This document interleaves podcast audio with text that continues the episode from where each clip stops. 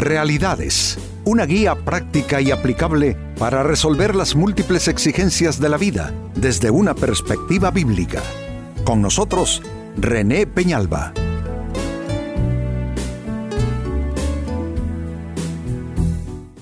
Amigos de Realidades, sean todos bienvenidos. Para esta ocasión nuestro tema, ten cuidado con lo que haces y dices.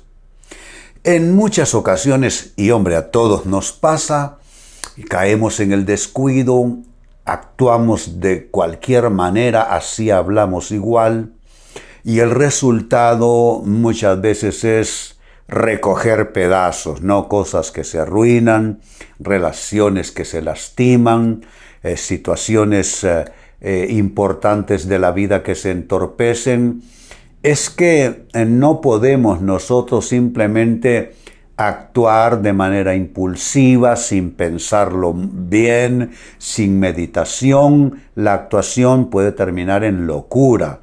De igual manera, nuestras palabras, nuestra forma de hablar, eh, si hay algo que requiere mucha meditación, mucha reflexión y prudencia, es la manera de hablar. Posiblemente a lo mejor te estoy haciendo recordar situaciones de conflicto en tu vida solo porque no supiste gobernar ah, la manera en que tú conversas, la manera en que tú hablas. Hay gente que rápido arma lío, ¿eh? Hay gente que con facilidad se convierte en bronca, tienen un problema de comunicación y entonces con facilidad una plática, digamos que mm, normal, se convierte en algo complicado, igual las actuaciones. Pues si ese es el caso, este tema te conviene. Ten cuidado con lo que haces y dices. En el libro de Salmos en la Biblia capítulo 39 y verso 1 se lee lo siguiente. Me dije, noten, es la persona tratando de autoadministrarse de autogobernarse. Se llama a eso en la Biblia dominio propio. Me dije, tendré cuidado con lo que hago y no pecaré en lo que digo. Refrenaré la lengua cuando los que viven sin Dios anden cerca. Pues sí, porque uno debe pensar también con quienes estoy interactuando porque hay personas con las que no vale la pena entrar en mayor conversación, porque son personas que eh, tienen otros valores, tienen otro sistema, tienen otra manera y entonces a lo que vas a, a un conflicto. Es una escritura tremenda esta y nos habla de alguien que está tomando decisiones. Si notaron, primero se habló a sí mismo. Uno debe tomar decisiones uno debe hablarle a su yo interno y decir, pues mira René, ya esto no lo puedes seguir haciendo, no puedes seguir actuando así, no puedes seguir reaccionando así, no puedes seguir hablando de esta manera. Ese se llama dominio propio, refrenar las palabras y eh, orientar bien la conducta nuestra. Pues con esta escritura en mente definitivamente quiero traer esta pregunta entonces, esta interrogante a colación y es esta, ¿cómo cuidar lo que haces y dices? Porque la decisión ahí está. Me dije, tendré cuidado con lo que hago y no pecaré en lo que digo. Uno toma la decisión, pero lastimosamente con decidirlo no basta. La decisión puede ser solamente el primer paso, amigo, amiga. Pero tú tienes que de alguna manera establecer sistemáticamente, eh, eh, como una especie de andamiaje conductual, tú necesitas construir exactamente cómo es que esta decisión la vas a llevar a cabo. ¿Cómo es que puedes tú cuidar tu manera de hablar y tus actuaciones también. Ahí está la pregunta, ¿cómo cuidar lo que haces? Y dices, primera respuesta, piensa que el ojo y oído divinos están atentos a ti. Cuando involucramos a Dios, cuando involucramos a Dios, ya el panorama es otro. Porque quizá en un momento de malestar, digamos, o de apremio, quizá uno no está pensando en el efecto sobre las otras personas y hasta puede ser que a uno no le importe y que uno en el disgusto diga que me importa que se enoje la otra persona. Pero si tú de pronto te das cuenta que no solo te están escuchando los demás a tu alrededor, los ojos de Dios te observan y sus oídos están atentos a tus palabras también. Entonces cuando involucras a Dios sabes que puede haber un tercero en discordia allí. Puede haber un tercero ofendido. Puede haber un tercero en disgusto. Creo que nosotros, sobre todo nosotros creyentes, debemos de practicar más la presencia de Dios. Yo enseño mucho acerca de eso, practicar la presencia de Dios indicando con esto que no es en el momento en que haces oración, no es en el momento en que vas al culto a la iglesia, es 24 horas del día, los 7 días de la semana, que tú caminas en la presencia de Dios. Vas en el auto manejando, tú puedes practicar la presencia de Dios allí. Estás en tu escritorio, hay un problema que resolver en tu trabajo, ahí está la presencia de Dios Llegas a casa, te traen la mala noticia que el chico ha bajado las notas en la escuela. Ahí puedes también encontrar la presencia de Dios. Te sientas a conversar con tu cónyuge sobre los problemas financieros de casa. Allí pueden incluir la presencia de Dios en ese conversatorio. Se dan cuenta, es practicar la presencia de Dios. Si tuviésemos más conciencia que el ojo divino el oído divino están atentos a nosotros, creo que tendríamos más cuidado de lo que hacemos y de lo que decimos. Así es que esta es la primera respuesta. Piensa que el ojo y oído divinos están atentos a ti. Segunda respuesta, ¿cómo cuidar lo que haces y dices? Piensa que lo que haces y dices repercutirá bien o mal sobre tu persona, repercutirá bien o mal sobre tu vida. Jesucristo dijo todo, ah, dijo, pues con la medida con que eh, midan a otras personas, con esa misma medida serán ustedes medidos también. Significa que hay un efecto retorno, de repercusión de nuestras actitudes, de nuestras actuaciones, de nuestros dichos, que viene de vuelta sobre nosotros. Es un efecto boomerang.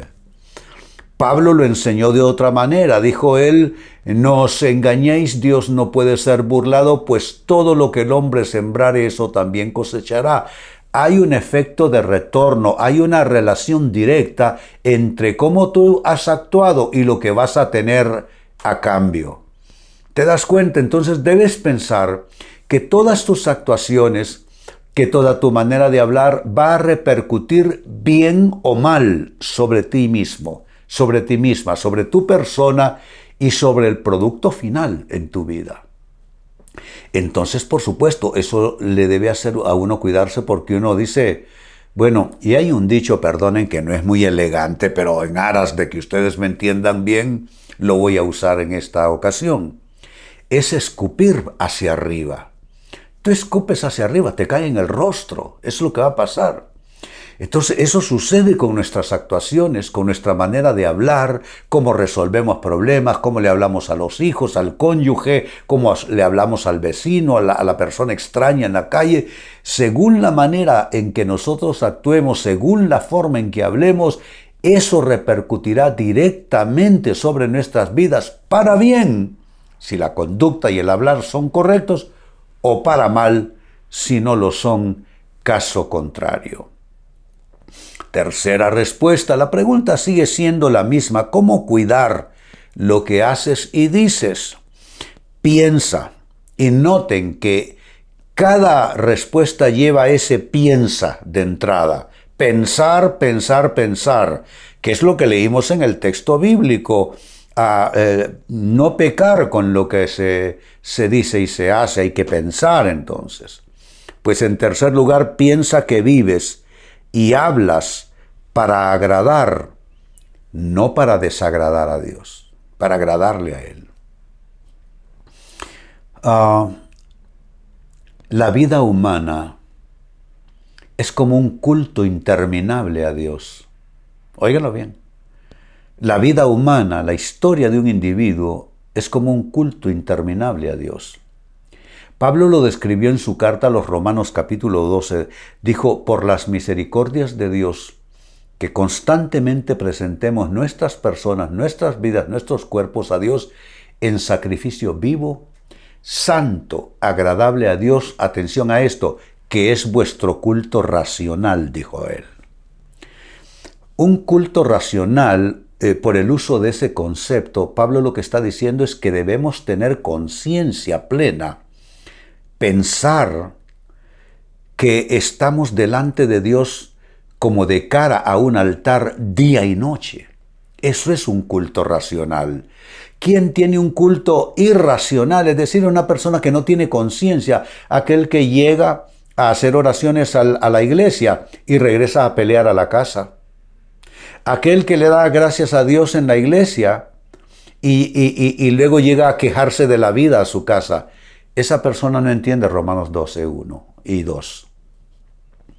Un culto racional es plena conciencia de lo que te estoy diciendo, que vives y hablas para agradar, no para desagradar a Dios. Esa es una conciencia plena que debemos tener. Y número cuatro, con lo que voy finalizando, cómo cuidar lo que haces y dices. Piensa, una vez más, piensa que de cada acción y palabra darás cuenta. Darás cuenta. Jesucristo lo dijo en estos términos, que de toda palabra ociosa, wow, que de toda palabra ociosa de ella daremos cuenta. ¿Qué es una palabra ociosa? Es una palabra al descuido. Es una mala respuesta mal pensada. Es una palabra no meditada. Es una palabra sin reflexión. Es una palabra solo expresada a base del estado de ánimo y de los humores de las personas. Hay gente que hablan basado en su estado de ánimo. No puede ser. Debemos hablar basado en nuestra capacidad de raciocinio, de pensar y meditar y reflexionar. Entonces las palabras serán con sabiduría, con prudencia. Entonces hay que pensar que de toda palabra, toda palabra ociosa, toda conducta, de ella daremos cuenta. Significa que nosotros estamos prácticamente llenando una hoja de factura a lo largo de la vida. Entre más aspectos negativos se consignen en esa factura, qué dificultad la que tendremos delante de Dios. Tenemos que mejorar nuestra factura, amigos. Tenemos que tratar de ofrecer, aunque nos cueste, lo mejor en nuestras actuaciones, lo mejor en nuestra manera de hablar. Y quiero volver al texto bíblico de inicio, ese libro de Salmos capítulo 39 y verso 1. Me dije, e insisto yo, si tú no te lo dices, de poco sirve que otros te lo digan. Eres tú quien debe tomar la decisión. Me dije, tendré cuidado, que ese es nuestro tema. Tendré cuidado con lo que hago y no pecaré en lo que digo. ¿Cuánto habremos pecado con nuestros dichos?